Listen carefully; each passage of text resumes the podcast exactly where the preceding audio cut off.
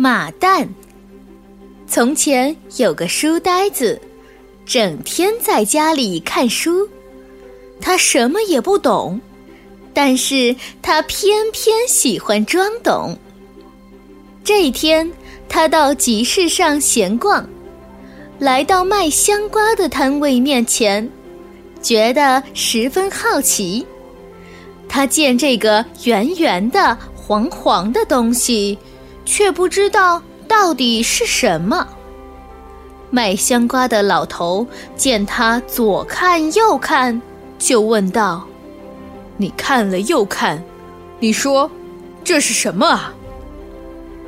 他拍拍胸脯，大手一挥说：“这个我知道，不就是蛋吗？我还以为多了不起的东西呢。”卖香瓜的老头听了，又好气又好笑，心想：这真是个书呆子，连香瓜也不认识。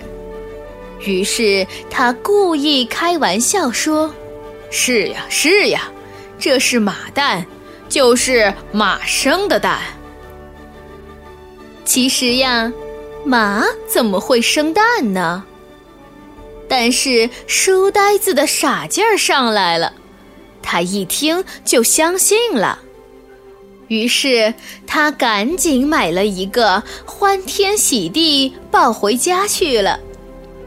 他对他的妻子说：“这是马蛋，你赶紧孵一下，这样我们就能有小马驹儿了。”书呆子固执起来，谁的话也不听。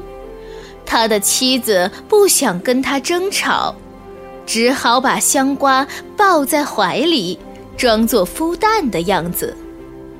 书呆子每天都盯着妻子怀里的小香瓜看。一天过去了，小香瓜一点儿变化都没有；十天过去了，小香瓜还是一点变化也没有。书呆子特别着急。终于一个月过去了，香瓜变得特别黄，捏起来还软软的，还冒出一股怪味儿来，把他的妻子弄得浑身都是臭烘烘的。他的妻子生气极了，心想：再这样下去。这香瓜烂了怎么办？可不能再让他胡闹了。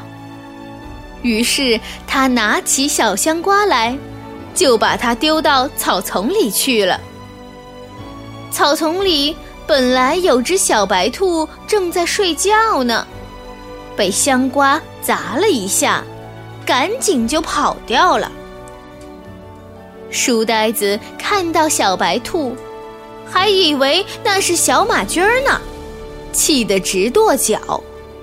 混蛋小马驹儿，你就这么跑了，都不要孵你的爹妈了！